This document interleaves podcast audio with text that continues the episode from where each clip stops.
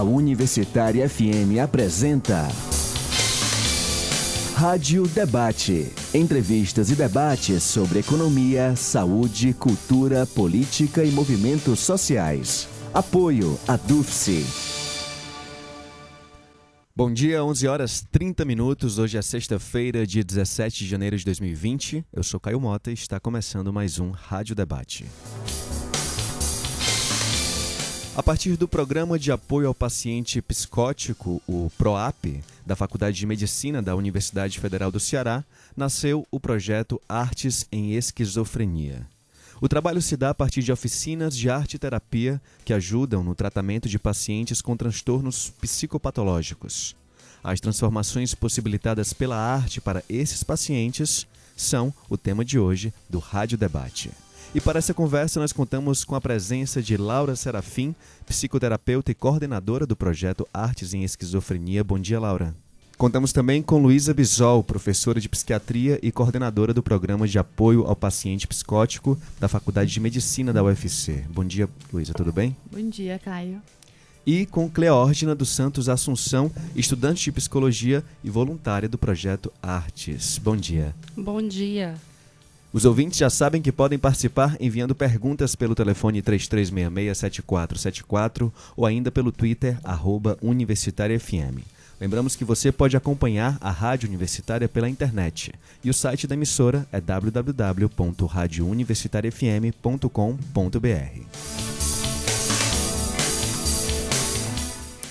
Então, começando a nossa conversa, eu direciono a minha primeira pergunta à Luísa, é, mas fiquem à vontade para fazer suas considerações também, tá bom? É, a gente, para situar os nossos ouvintes, seria bom que a gente descrevesse, definisse o que é a esquizofrenia. Você pode fazer isso, Luísa? Claro.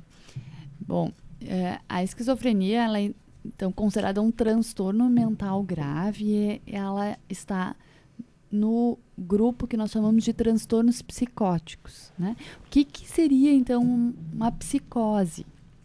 Né? Que é algo que é muito presente nos pacientes com esquizofrenia. Os, os pacientes, então, que têm sintomas psicóticos, eles apresentam uh, percepções que nós não temos. Né? Então, por exemplo, a questão de ter uh, alucinações, ouvir vozes. Né? Uh, isso é bastante frequente, é um sintoma bastante característico dos pacientes que têm esse diagnóstico de esquizofrenia. É, então, nós vamos ter as alucinações, que são percepções que a maioria das pessoas não tem.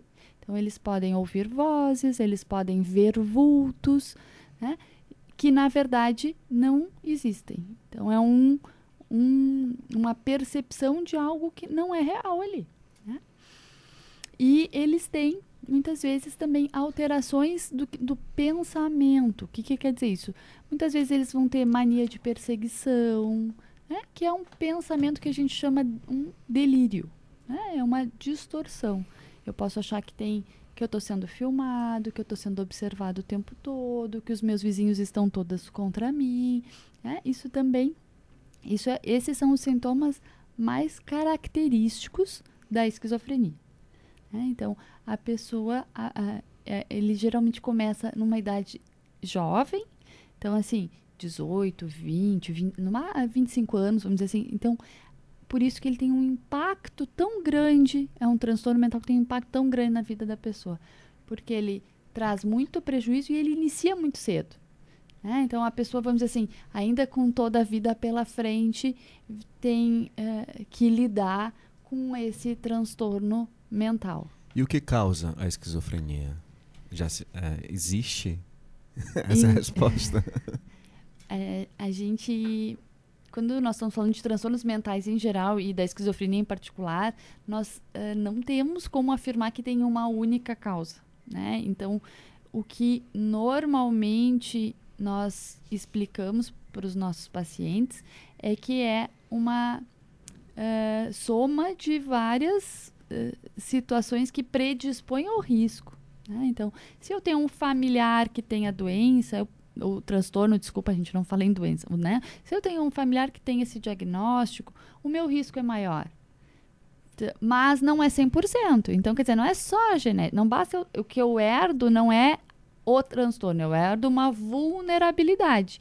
E aí podem acontecer coisas ao longo da minha vida que fazem com que a, esses genes manifestem e eu apresente os sintomas característicos da doença.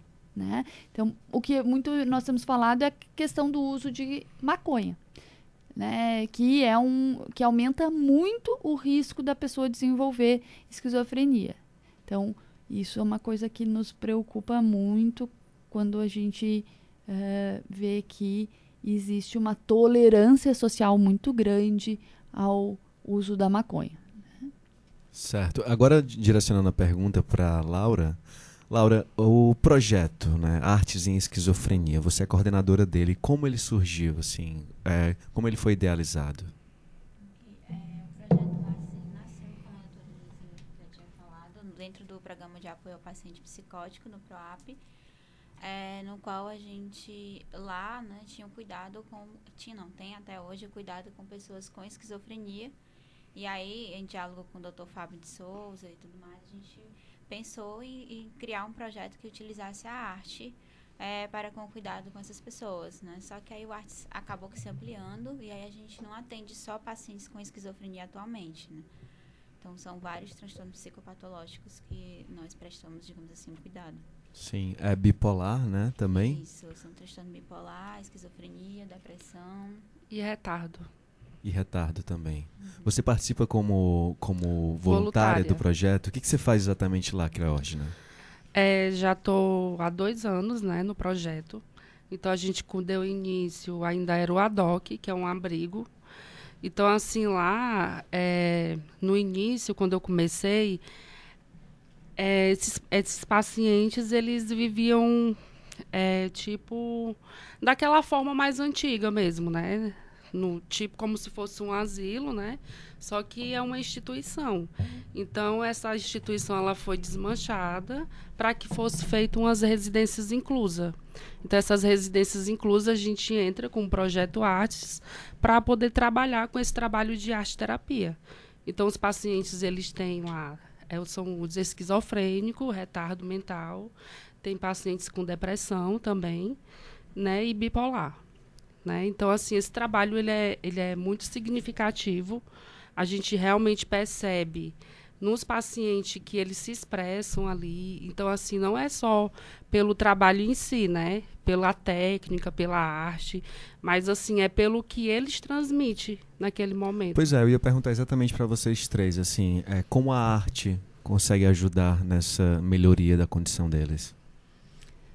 Bom, é, só resgatando um pouco, né, a, a questão da arte em pacientes com transtornos mentais graves, a gente é obrigado a, a, lembrar da Anise da Silveira, né, que foi uma psiquiatra que trabalhou num grande hospital psiquiátrico e que, é, e, que trabalhou muito essa questão da, da arte com esses pacientes. E quem tiver interesse, existe o Museu do Inconsciente, né, no Rio de Janeiro, que é, lá estão as obras que esses pacientes barra artistas, né, é, construíram. E acho que ela que serviu também de inspiração para o Dr. Fábio dar ideia e para as meninas é, tocarem esse, esse projeto que nos é tão, tão caro, tão querido, né? Mas o que a gente vê assim nos pacientes nós vemos assim que os pacientes com esquizofrenia, além daqueles sintomas que eu falei, que são os mais característicos, eles têm outros sintomas que é um isolamento social, uma restrição às vezes das emoções e a manifestação artística, quer seja pintura, quer seja teatro, quer seja escrita, possibilita uma um tipo de expressão que às vezes eles têm dificuldade de, de fazer é, colocando nas suas palavras, né? Ou, ou nos gestos, eles têm algumas dificuldades e a arte propicia esse extravasamento das emoções e eu acho que propicia também eles se sentirem úteis, capazes, né? Então, ficarem com uma autoestima melhor, né? E, e, e, e, a gente viu, não é? Nós tivemos a, a abertura lá e como eles se sentiam importantes e fazendo parte de tudo que foi organizado pelas meninas lá na casa de Alencar. É, porque é uma forma de visibilidade, né? Então, assim, existe muito estigmas, muitos tabus a respeito das pessoas que têm algum tipo de transtorno mental. Então, assim, eles têm esses transtornos, mas eles é, têm os direitos dele, né? Então, esse direito faz com que existe, né? A gente está no, no Janeiro Branco, que a gente também não pode deixar de citar, que é saúde mental. Então, assim, é um espaço que a gente dá quando a gente está ali com eles e eles realmente é, vai no seu inconsciente, né? Porque inconscientemente eles vão demonstrar é, através da arte, da pintura, da dança, como eles estão se sentindo, né?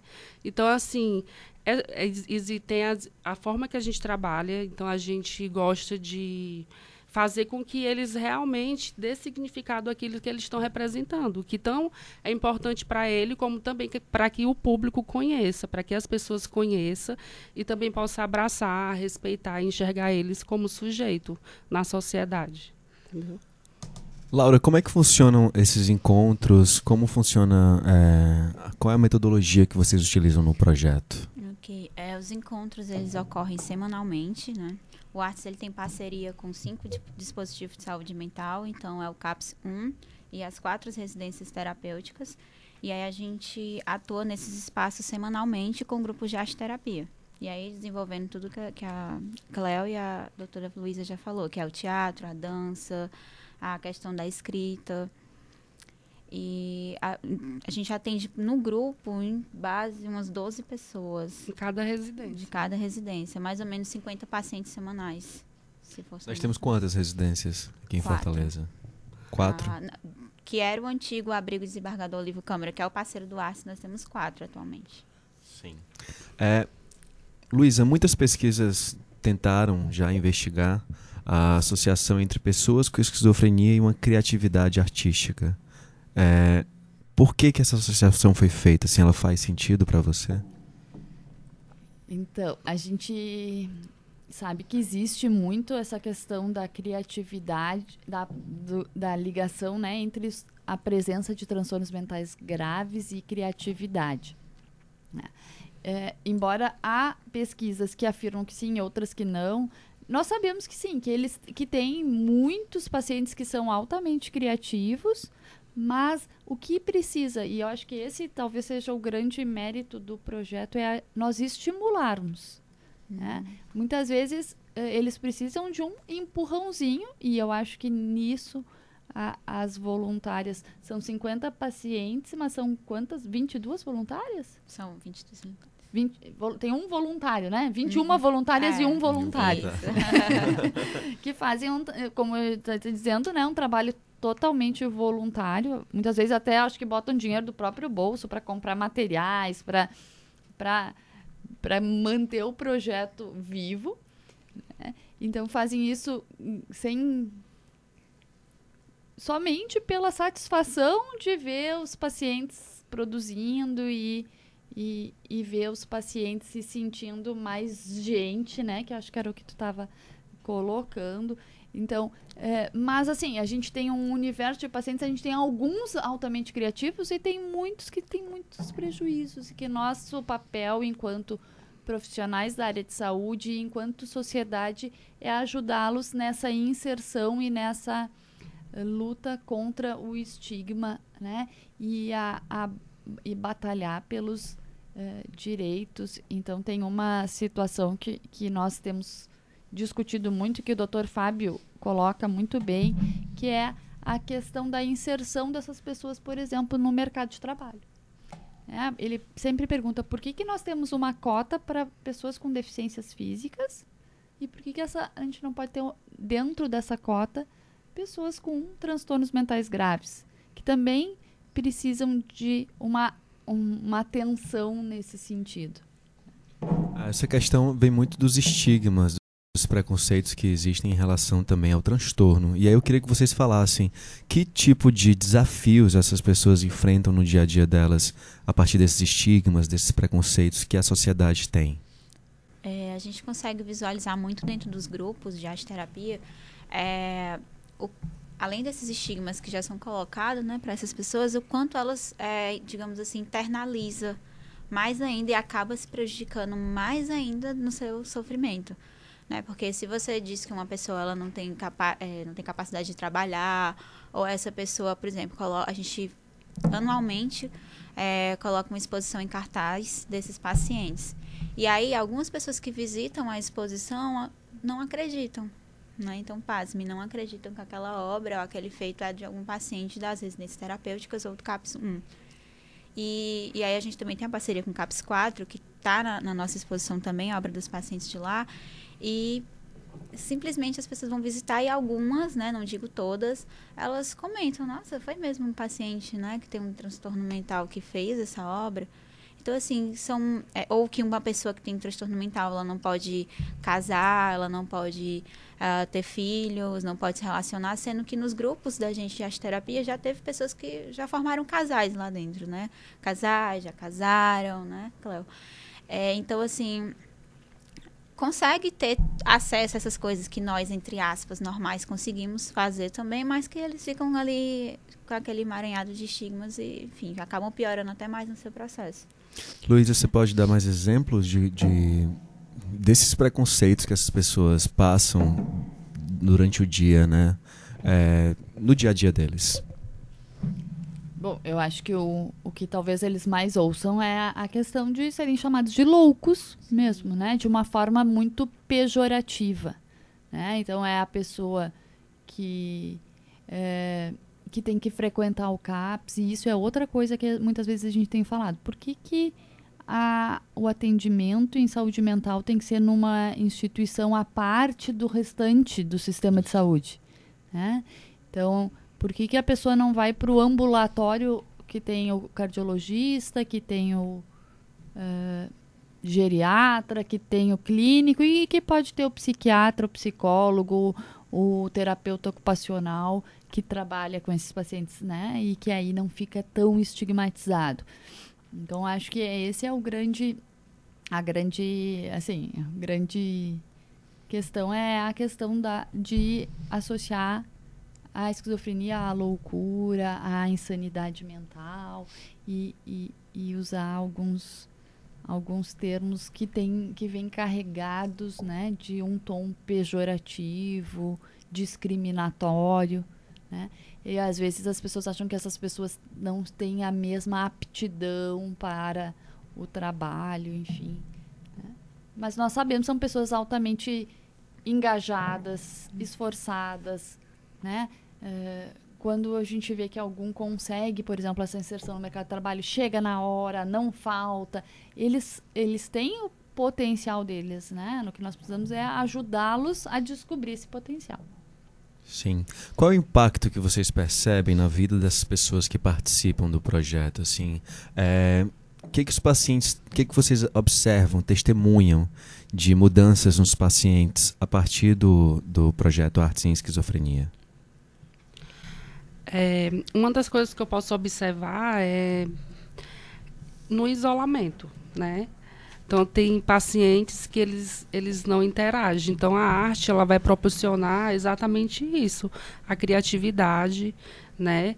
A forma que ele vai chegar para você, porque na, na arte terapia não é só você estar tá ali, tá trabalhando diretamente com um paciente, colocar para ele fazer alguma coisa, não ele tem que ter um vínculo com a gente, ele vai criar um vínculo. Ali vai ter momentos que você vai perceber que eles vai estar tá direcionando para você. Às vezes eles não vai estar tá falando, mas através do olhar você percebe que ele está se comunicando contigo, entendeu? Então assim a arte ela vai estar tá proporcionando exatamente isso de de é, mostrar que ele realmente está ali, que ele está querendo falar, está querendo demonstrar de alguma forma aquele sofrimento dele, o porquê que ele está daquele jeito. Porque já aconteceu de, de eu estar tá diretamente com um paciente e ela está desenhando, uma paciente minha, né, mulher, e ela está desenhando e eu perceber que ela começou ali a chorar simplesmente pelo fato de eu chegar e olhar para ela. Então é a forma que você olha também para ele, como você cria esse vínculo com ele, entendeu? Né? Ele, se ele não criar um vínculo com você e você também não deixar ele totalmente à vontade, porque a arte ela permite que a pessoa se expresse da forma que ela se sentir melhor. Você não vai conseguir que aquele paciente ele tenha nenhuma evolução, entendeu? Então você tem que deixar ele à vontade e criar esse vínculo com ele para que você perceba é, a melhora dele. Né? E aí é importante enfatizar que a arte terapia ela não visa essa questão do cunho estético, né? Então o paciente está ali de fato expressando o que ele está sentindo, né? Então alguma coisa que ele não consegue verbalizar, mas ele consegue colocar para fora através da escrita, enfim, da, da diversidade dos da arte que a gente né, propicia a esses pacientes. E é por isso que a gente consegue ver uma evolução, porque a gente dá espaço de expressões diversas para eles. Então, a gente consegue perceber que pacientes, por exemplo, já teve uh, um paciente que ele iniciou no grupo de arte terapia e ele não falava tanto, ele era muito mais calado. É, enfim, ele não conseguia se socializar bem com o restante do grupo. E aí, a gente utilizando os recursos artísticos, digamos assim, a escrita foi mais importante para ele. Depois de um tempo, esse paciente ele começou a escrever, escrever, começou a colocar para fora o que ele estava sentindo. Né? Então, é, depois de um período de, do grupo, eles já estavam conseguindo se comunicar. Né? E aí, não só mais na escrita, mas ele já começou a verbalizar ali sobre os sentimentos dele. Então, foi uma evolução. Sim. Quais são as linguagens artísticas que vocês trabalham dentro do, do é, Artes em Esquizofrenia? As linguagens que a gente trabalha com eles é na dança, né? Que é a linguagem corporal, é, na pintura, né? Na escrita, na poesia, na música. Teatro. No teatro. Né? Eles gostam muito de teatro, então é uma forma também de, de expressão deles, né? Então, assim, é mais... É, e tudo, tudo, todo o trabalho que a gente trabalha lá com eles, com sucatas também, né? A gente Isso. usa. Trabalha de várias formas. Sempre quando tem alguma data comemorativa, a gente também leva para que eles possam produzir. Por exemplo, agora no carnaval, a gente leva para eles produzir as próprias máscaras deles, como eles gostariam de, de se vestir, como é que eles veem aquele momento. Então, sempre uma data a gente faz com que eles como ele se vê, como ele se sente naquele momento, certo? E em cada encontro, vocês trabalham uma linguagem ou vocês os deixam à vontade para escolher o que fazer? Como é que se dá de fato esse encontro, assim? É, até para os nossos ouvintes perceberem como é, é para uma pessoa que tem esquizofrenia é, participar de um projeto como esse, né? Assim, o, quando a gente chega na, na residência, eles já, eles já marcam aquele dia, né? Tem uns dias que a gente vai para a residência. Então, eles realmente, a gente percebe que eles sentem falta quando a gente não vai. Então, eles realmente abraçam você ali. E eles esperam por aquilo, né? Porque eles vê que, que há, muitas vezes na residência, às vezes eles não têm nenhum parente, não tem nenhuma família. Então, a gente também se torna a família deles.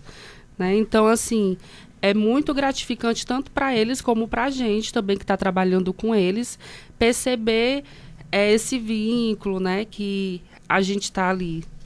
Do... É, nós montamos um cronograma de atividades, digamos assim. Só que aí não dá para seguir tanto, né? Porque aí depende muito de como esse paciente ele quer se expressar, de como ele deseja, é, qual a linguagem artística que ele quer utilizar naquele momento. Alguns pacientes eles conseguem, por exemplo, uh, eles são muito mais da pintura, outros já gostam muito mais da escrita. Então, assim, nós não conseguimos quase, digamos que nunca, utilizar apenas uma linguagem artística. No encontro. No encontro, porque, né, como eu disse, alguns não conseguem é, ou não querem, de fato, se comunicar, sei lá, pela pintura, e aí eles preferem a escrita e vice-versa. É, a gente vai agora fazer uma pequena pausa no Rádio Debate. A gente está discutindo sobre o projeto Artes em Esquizofrenia com Laura Sarafim, Luísa Bissol e Cleórgina dos Santos. Rádio Debate.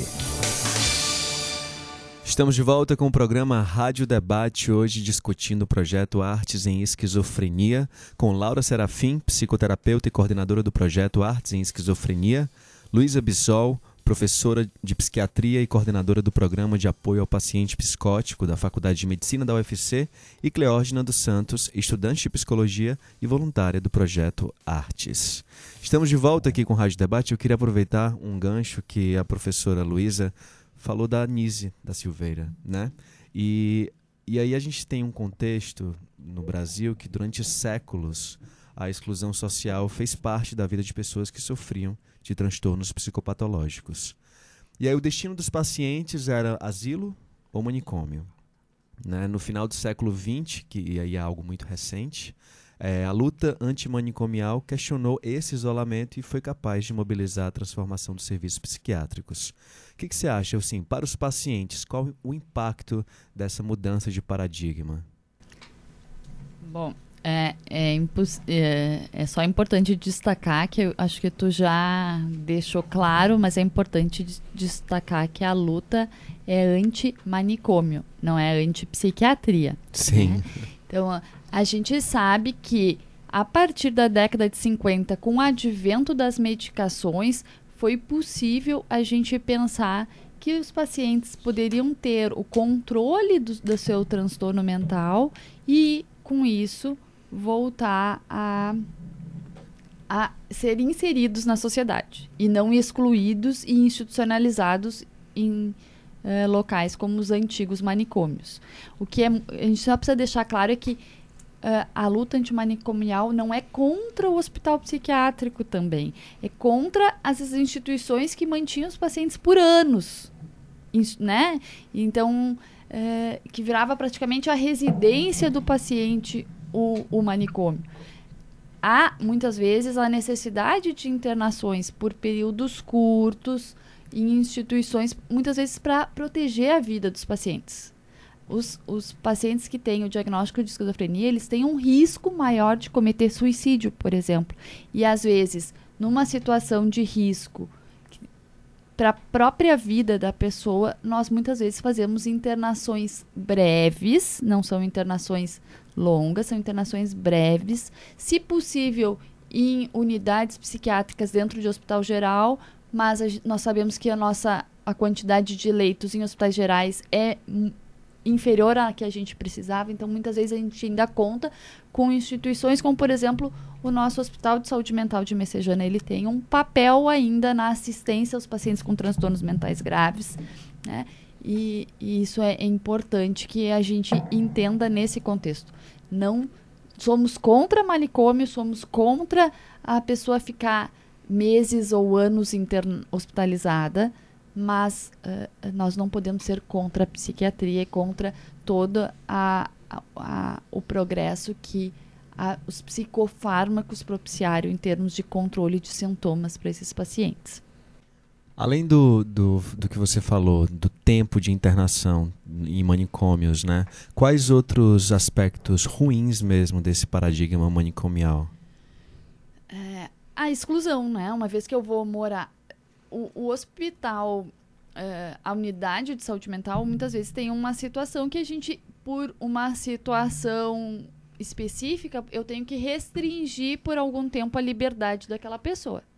Porque se eu deixá-la livre, ela pode cometer suicídio, por exemplo. Né? Ou homicídio, enfim. Então, às vezes, nós temos que restringir mesmo a liberdade. Só que restringir a liberdade por um período curto, para que a pessoa institua o tratamento e consiga controlar os seus sintomas e diminuir, por exemplo, o risco de suicídio, é uma coisa. Outra coisa é, é ficar à margem, né? Elas ficavam marginalizadas, à margem da sociedade. Né? Em alguns lugares, o hospital, o manicômio, ficava mais distante do centro da cidade do que a própria prisão. Né? Ou seja, os, os pacientes com transtornos mentais graves ficam mais excluídos que as pessoas que cometeram delitos. Então, isso mostra como nós lidávamos com preconceito com esses uh, uh, uh, pacientes. Né? E, e, aí eu volto para vocês três, Laura, Luiz e Cleógena. Qual é o impacto dessa mudança de paradigma, né? De agora haver essa luta antimanicomial e essa outra forma de abordagem que está sendo feita? O que, que vocês consideram é, de benefícios para os pacientes? Bom, é, dentro dos grupos de arte terapia, é, tem relatos dos pacientes quando eles trazem alguns que já foram internados, né? Que ficaram muito tempo dentro da, da enfim, das instituições e eles falavam para a gente o quanto era ruim estar ali, o quanto eles se sentiam humilhados, o quanto para eles a realidade que eles estão vivendo hoje, apesar de que ainda um pouco precária, né? Enfim, é, tá bem melhor do que o que eles viviam antigamente, porque eles se sentiam literalmente, eles não eram protagonistas da vida deles. Né? Sempre tinha alguém mandando eles fazerem alguma coisa, ou tinha muita agressão entre, é, não estou dizendo entre os profissionais, mas entre eles também, aí não tinha quem pudesse ali auxiliar, ou, enfim tinha muita coisa ruim que eles tra traziam para o grupo de arte terapia. E aí, quando eles cons conseguiam ter essa catarse, né, de sentimentos e tudo mais, eles conseguiam ir melhorando. E, fal e falavam abertamente: olha, não, se for para voltar aquele tempo lá que eu era institucionalizado, eu prefiro morrer. A gente já ouviu relatos assim lá. Então, assim, eu acredito que essas novas, eh, esse novo jeito de cuidar nem se compara à época que eles ficavam anos e anos e anos dentro de uma instituição como a doutora Luísa disse, não é contra a psiquiatria ou contra. É justamente essa questão de muito tempo e eles estarem excluídos da sociedade. É, exatamente porque assim, é. Se você. Se você. Eu tô aqui e de repente. Eu, por exemplo, tem alguma coisa que as pessoas colocam um defeito em mim e aquilo vai me magoar. Então, da mesma forma, eles com as pessoas podem colocar defeito, dizer que eles são loucos, mas isso também, é, eles já se sentem mal por isso, por ele ser excluído. Então, da forma que você vê, a forma que você coloca ele, e eles não têm uma posição, não têm um lugar, né? Que antes eles viviam sujos, viviam largados, ninguém realmente enxergava eles. Hoje não, eles, eles já podem ali na residência, eles podem ir numa praça, tomar um sorvete, eles podem ir para a escola. Então eles têm realmente uma vida mais social. Entendeu? Tem esse direito deles. Então ninguém pode estar tirando um direito que é deles. Uhum. E eles têm que ser enxergados e vistos dessa forma. A gente está falando de estigmas e eu imagino que no tratamento é, de pessoas com esquizofrenia ou mesmo no projeto Artes em Esquizofrenia, uma das etapas seja também a família. Né? É, como é esse contato com a família e como é essa. que acaba sendo também uma luta para você tirar da própria família os estigmas que vêm da sociedade. Né? Então eu queria saber, é, no tratamento com a Luísa e no projeto com vocês. Então, o que eu acho que eu, eu estava ouvindo as colegas e, e, e estava lembrando do, de uma de uma coisa que é muito importante de, de comentar com vocês, que é o jeito que nós trabalhamos lá no, no PROAP, né, Programa de Apoio ao Paciente Psicótico, que funciona lá no Hospital Universitário Walter Cantide. Sempre nosso trabalho é pautado pela equipe interdisciplinar. O que, que a gente quer dizer com isso? O paciente ele é atendido e o caso dele sempre é conversado, discutido pela equipe interdisciplinar. O que, que eu quero dizer com isso? Eu quero dizer que nosso tratamento tenta ser o mais completo possível. Que nós vamos tentar oferecer para o paciente, sim, o medicamento, as orientações em termos de, de um, psicoterapia e psicoeducação com relação ao que, que ele tem, ao uh, qual é o diagnóstico, como é que ele deve, o que, que ele deve fazer para ter uma vida melhor, um melhor controle dos sintomas. Nós não podemos ser reducionistas e achar que simplesmente instituir uma medicação é suficiente. Né? Então, nós temos que ajudá-lo em todo o processo. E aí entra o psiquiatra, o psicólogo, o fisioterapeuta, assistente social, a equipe para dar conta de toda essa complexidade e muitas vezes uh, chamar a família para participar do tratamento, para também oferecer informações de qualidade, né? Porque senão muitas vezes, às vezes as pessoas na ânsia de querer saber vão lá para o Google, muitas vezes não sabem exatamente o que estão procurando, às vezes tem informações que são, não são exatamente as mais corretas, às vezes as próprias informações na internet são carregadas de preconceito, então, então sim, nós sempre incluímos, tentamos incluir a família no tratamento, né? E aí vocês falaram, é, Laura e Cleórgina, que alguns não, não têm família, é, não sei se eu entendi certo, mas como é também esse contato de vocês com a família? Existe ou não? Eu, na residência, eu não tenho esse contato com a família. Eu sei que alguns dele têm tem pai, ou tem mãe, ou tio, que vão visitar. Então, quando a gente está fazendo esse trabalho com arte terapia, tem muitos deles que são muito apegados com o pai ou com a mãe. E eles sempre desenham, colocam ali, entendeu? No desenho, que é o pai, que é a mãe. Então, existe esse, essa, esse afeto deles com a família. Mas muitos deles, ali entre eles mesmo, é a, na residência, eles são a família. Sim. Ali são a própria família deles. Né? Geralmente a família às vezes vai visitar uma vez no mês, ou no, no aniversário, numa data comemorativa, os que tem. Né? E já cheguei a faz, é, participar do CAPS lá. Eles são mais é, autônomos, né? Eles realmente vão, porque eles sabem que precisam da medicação, sabe que tem um trabalho com arte terapia e junta, o, junta os dois, né?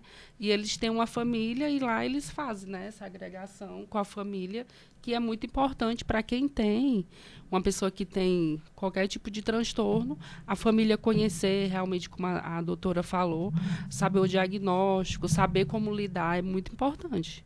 Sim. É, Luísa, você falou que. Falou um termozinho que me chamou a atenção: psicoeducação. Né? É, que, que significa de fato isso? O que, que significa, né? Psicoeducação é um conjunto de informações que a gente fornece para o paciente a respeito do transtorno, a respeito do tratamento, né? Para que ele se, vamos dizer assim, para que a gente empodere o, o, o paciente, que ele saiba o que, que ele exatamente tem e quais os desafios que essa condição impõe a ele e como ele pode lidar melhor com isso. Né? Eu queria só fazer uma parte, porque eu acho que ela está falando residência e as pessoas, não sei se as, os ouvintes estão entendendo. Essas residências, na verdade, tinham um grande abrigo aqui em Fortaleza que uh, haviam moradores. Né? Uhum. E um, um, projeto muito bonito que não tem a ver diretamente conosco, né? mas que a gente admira, esse abrigo deixou de existir e foram essas pessoas que moravam nesse abrigo hoje moram em quatro residências, né? Para que elas sejam inseridas nessas comunidades, que elas não fiquem lá, ah, são os pacientezinhos do, do abrigo, né? Agora elas são membros são integrantes, parte das comunidades onde essas residências funcionam. E as voluntárias vão nessas quatro residências, é isso, isso né? E, e Só na... para deixar bem claro. Exatamente. E nas residências tem toda uma assistência, tem toda uma equipe multidisciplinar também lá. Tem psicólogo, tem o, os cozinheiros, tem assistente social, tem toda uma equipe que trabalha junto nessas residências certo? Tem todo um apoio. Ah, eu perguntei sobre psicoeducação, Luísa, porque é, eu imagino, eu, eu fiquei imaginando como era a recepção do diagnóstico pelo paciente. É, no primeiro momento em que você diz para ele, olha, você tem esquizofrenia, como, como isso acontece assim? É, é, essa, eu acho que isso tudo tem muito também do como os profissionais que, que, no caso, fazem o diagnóstico, também como é que é, é, é comunicado isso, a forma como isso é comunicado. É, se nós mesmos, muitas vezes, gente, nós temos que também trabalhar os nossos próprios preconceitos, porque muitas vezes a gente pode achar, ah, esse paciente é muito grave, não tem muito o que fazer por ele, e não investir. Então, nós temos que cuidar para nós também não lidarmos de uma forma preconceituosa e não investir tudo que nós podemos naquela, naquele sujeito. Né? Mas, assim, acho que depende muito da forma como a gente coloca. E se nós conseguirmos colocar de uma forma que não estigmatize, que não. É, eles muitas vezes até se aliviam em saber o que, o que tem. Porque não saber o que, que eu tenho e por que, que, por que, que essas coisas acontecem comigo, por que, que tenho uma voz que manda eu me matar. Né? Então, eu saber o que eu tenho muitas vezes alivia a angústia e não e, e acaba sendo melhor. É importante eu saber qual é o meu diagnóstico e o que, que eu devo uh, fazer para que o prognóstico, né? Diagnóstico é qual o transtorno mental que eu tenho. Prognóstico é assim, o que esperar da minha vida uma vez que eu tenho esse diagnóstico.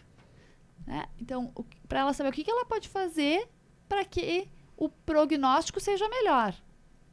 Né? Então, é, é, nesse sentido, acho que depende muito da forma como nós comunicamos, como colocamos a, a, a questão do diagnóstico.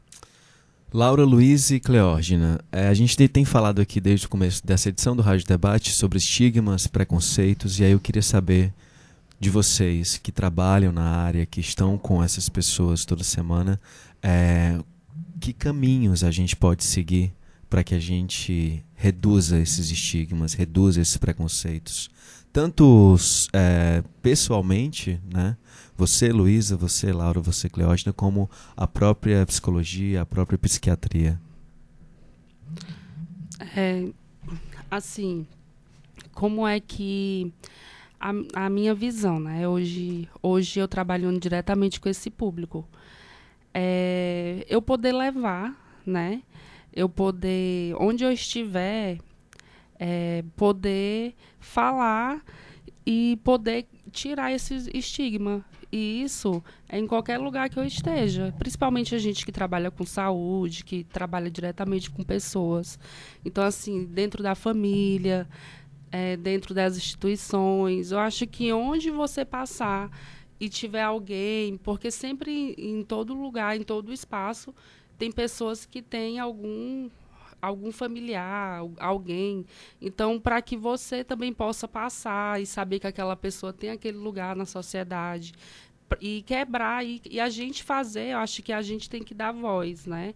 E fazer com que essas pessoas realmente, partindo da gente, partindo da família, partindo de todo mundo, a gente poder fazer com que as pessoas é, realmente quebre esse preconceito, quebre esse estigma e realmente abrace, dê lugar, dê espaço, até porque a, pessoa às vezes tem, tem alguns que nascem com alguns transtornos, tem alguns que às vezes é futuramente que adquire, né?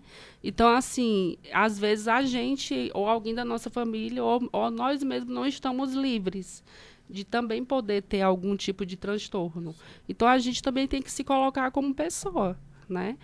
Como é que eu gostaria de ser vista? Né? Como é que eu posso estar vendo esse outro? Então, a gente se colocar no lugar dele, realmente ter empatia. Eu diria que falar sobre também, né? Falar sobre, é como né, vocês já haviam falado sobre a psicoeducação, falar sobre, falar sobre os transtornos mentais, falar sobre, enfim, porque quando você vai falando sobre, você vai quebrando, digamos assim, a ignorância. Porque eu acho que o preconceito, ele parte da ignorância. Você não sabe do que você, enfim, tá é, você olha para uma pessoa que tem transtorno mental e necessariamente você diz que essa pessoa ela é incapaz, mas você não sabe você não, não, tem um conhecimento acerca daquele transtorno, você não sabe que essa pessoa também tem potencialidades que podem ser desenvolvidas. Basta a gente né, instigar. Eu acho que falar sobre, fazer nosso papel social, por exemplo, com um projeto, ah, se eu fazendo outros projetos, enfim, eu acho que isso é importante. É, e acho que é, cabe né, um, um, até um agradecimento ao espaço, né? Porque eu acho Sim. que o espaço na imprensa, de uma forma geral, né, a nossa participação aqui num programa ou a nossa participação em alguma reportagem de, de imprensa impressa, né? Onde nós puder, pudermos falar dos, a respeito dos transtornos mentais e da promoção de saúde mental, Sim. né? É, e eu acho que vai ser importante. E nós temos, assim, que valorizar instituições como, por exemplo, nós temos uma instituição que é a nossa Associação Brasileira de Psiquiatria, que tem trabalhado muito forte em campanhas anti-estigma. Então, usar a força dessas associações que congregam muitos profissionais, das associações de pacientes, né? Eh, se a gente puder ter associações fortes que congreguem pacientes e familiares, também uh, conseguem uh, lutar por, por quebra, quebra de, de preconceito. Né? E algumas outras coisas. Agora eu lembrei de um vídeo que eu recebi essa semana. Não sei se vocês tiveram acesso a um, um vídeo do Marcos Mion, que apareceu o filho dele. O filho do Marcos Mion tem autismo, né? E, e aí foi é, sancionada, na verdade, uma lei para que esses portadores de, de autismo tenham preferência no atendimento, porque eles têm dificuldade em ficar com muitas pessoas e tal. E aí ele coloca um, então uma pessoa pública usar da sua imagem para quebrar preconceito também é uma coisa muito importante. Sim. Uh, sem fazer propaganda dele, mas enfim, né? É, é, teve a, a, essa semana esse vídeo circulando, acho que nas, nas redes sociais e, e, e é, uma, é um outro jeito usar a minha fama, a minha, a minha influência sobre as pessoas para quebrar preconceito e para então o vídeo, inclusive o menino aparece, enfim. É, a gente, Laura, você falou na sua fala sobre identificar as potencialidades né, dessas pessoas e é algo que o projeto Artes em Esquizofrenia acaba fazendo, né? Vocês estão organizando, na verdade, está tendo uma exposição agora, né, do, do produto das, dessas pessoas que participam do projeto. Fala um pouco dessa exposição para gente. Ok, é a exposição Todos Envolvidos na Livre Artes, que é a tela, já está na terceira edição, né? E nós estamos, estamos com 110 obras expostas na Casa José de Alencar, dos usuários do CAPS 1, CAPS 4 e das residências terapêuticas, né? Que são parceiros do Artes. E aí lá a gente coloca essas obras, de fato, com a questão da quebra de estigma, né? Que as pessoas possam ir lá e ver as potencialidades. Enfim, que os pacientes, que são os mais importantes, né? Vejam que a obra deles estão ali, que não é só, eu não diria só obra, eu costumo chamar que é a história deles que estão ali, né? Então eles chegam lá e vê a história exposta ali, cada quadro, cada feito, até porque o artes ele não trabalha só com a questão da pintura, como a gente tinha dito, né? Então temos obras com garrafa PET, com papelão, é, madeira. E tudo é feito pelos pacientes. Então, quando eles chegam lá e vê que a, as obras deles estão ali naquele espaço, nossa, é uma felicidade. Então, vocês já levaram eles até lá? Já. Eu imagino que na abertura da exposição todos estavam todos, lá, né? Sim. E como foi esse momento para eles? Olha, eu acredito que tenha sido fantástico. Porque eles fizeram uma apresentação teatral, né? Para além disso, estavam vendo a obra deles ali na, na parede, é, tiveram voz também quando eles é, puderam falar sobre o que eles tinham feito, né? Então, isso foi muito importante. Como eu havia dito antes, é se tornando protagonista da sua própria história. Né? Não tem alguém ali falando por eles. Porque é, às vezes acontece muito quando esses pacientes eles vão ser atendidos, vão acompanhados de algum familiar. E aí, às vezes, o profissional da saúde pode perguntar para o familiar como é que o paciente está, por exemplo. E aí não dá a voz para que esse sujeito ele possa falar. Né? Então, é, dentro do artes e também, né, digamos, do CAPS, das residências, a gente percebe isso, que eles têm voz, sim, que eles conseguem falar e utilizando, se não falam verbalmente, falam através da arte, que é muito importante, é uma forma de expressão. Sim. E aí a gente né, percebemos assim, a felicidade deles a mil lá na, na exposição, na abertura. A exposição fica até quando? Do dia 8 de janeiro, abriu agora, e vai até dia 8 de fevereiro. 8 de fevereiro. E que horários a gente pode visitar? Segunda a sexta, de 8 da manhã às 5 da tarde, sábado, de 8 da manhã ao meio-dia. Então, se você está ouvindo, se você ficou curioso né, para saber desse, dessas, dessas expressões das pessoas que participam do projeto Artes em Esquizofrenia, a exposição, como a Laura falou, está lá na casa de José de Alencar, que fica na Avenida Washington Soares, número 6055, no bairro Messejana. A gente está chegando ao final do programa, mas não acabou ainda. É, eu queria antes falar, é, ressaltar aqui também que um dos objetivos desse projeto Artes em Esquizofrenia é viabilizar a articulação dos dispositivos da rede de apoio psicossocial em Fortaleza. Eu queria saber de vocês se tem dado certo essa articulação. Demais. e como ela funciona, né? Pronto, a gente, é, por exemplo, o Artes ele iniciou apenas com uma parceria que foi no CAPS 4. E aí, a partir daí, entramos em parceria com o Abrigo Desembargador Olívio Câmara, que hoje são as residências terapêuticas. E aí a gente foi ampliando. Chegamos até o espaço e apresentamos a nossa proposta. Né? Então, assim, atualmente o objetivo do AS está sendo levar para os espaços que não trabalham com arte terapia. Né? No início, a gente fechou parceria com, com um dispositivo que já tinha arte terapia, então a gente foi lá para auxiliar, né? conversamos com o espaço, aprendemos bastante lá, temos muito a agradecer ao CAPS 4, inclusive. E aí os demais espaços eles não tinham arte terapia e a gente levou para esses espaços em parceria com os colaboradores de lá. Então eles também participam desse momento. Então assim, a articulação se dá a partir do momento que a gente vai até o espaço, dá a proposta e aí se eles abraçarem, fazemos o nosso possível para desenvolver o nosso trabalho. Tá, pelo que eu estou vendo aqui, Laura, é, tá no Centro de Apoio Psicossocial, CAPS, das regionais 1 e 4. Isso. Não é isso? E nas residências terapêuticas, que é, são essas residências que a gente está falando, 1, 2, 3 e 4, uhum. o antigo abrigo desembargador Olívio Câmara, tô certo? Isso. Exatamente. A gente está chegando ao final do programa e eu queria que vocês fizessem suas considerações finais a respeito de tudo que a gente conversou aqui. É, as minhas considerações finais é agradecer, né? É, por essa porta aberta para a gente poder falar, porque é muito importante a gente falar sobre saúde mental e principalmente dar essa visibilidade para as pessoas que têm transtorno, que elas são pessoas também que têm direitos na sociedade. Então, assim, estou muito feliz em estar aqui, né? E é só agradecer mesmo e que é a partir da gente, de vocês, de todo mundo que está ouvindo, que possa realmente ter um olhar diferenciado, né? E poder abraçar essa causa. Só agradecer mesmo, gente. Laura? Eu também queria agradecer por esse espaço, né? Agradecer por poder vir até aqui apresentar o Artes também. É, e, né, de certa forma, mostrar que essas pessoas têm potencialidades e que essas potencialidades elas precisam ser faladas para que o estigma não fique aí acima né, de qualquer coisa, para que se quebre minimamente. Minimamente fazendo o meu papel social, o nosso papel social, enfim. Então, acho que só agradecimento e pedir para que as pessoas venham conhecer o projeto, né?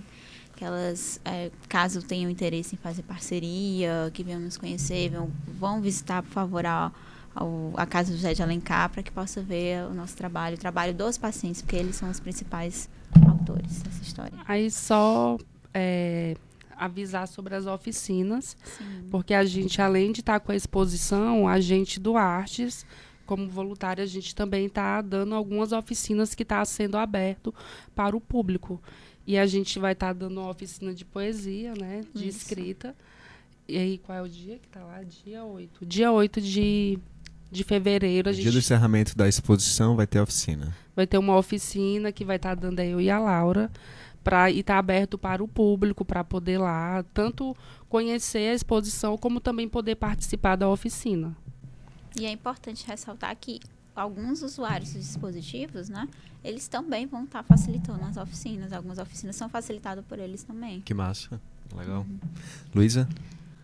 Então, também um agradecimento a ti pelo espaço, à Universidade Federal do Ceará, porque o Artes é um projeto de extensão vinculado à, à Universidade Federal. E dizer que a Casa de Elencar também é um espaço da UFC.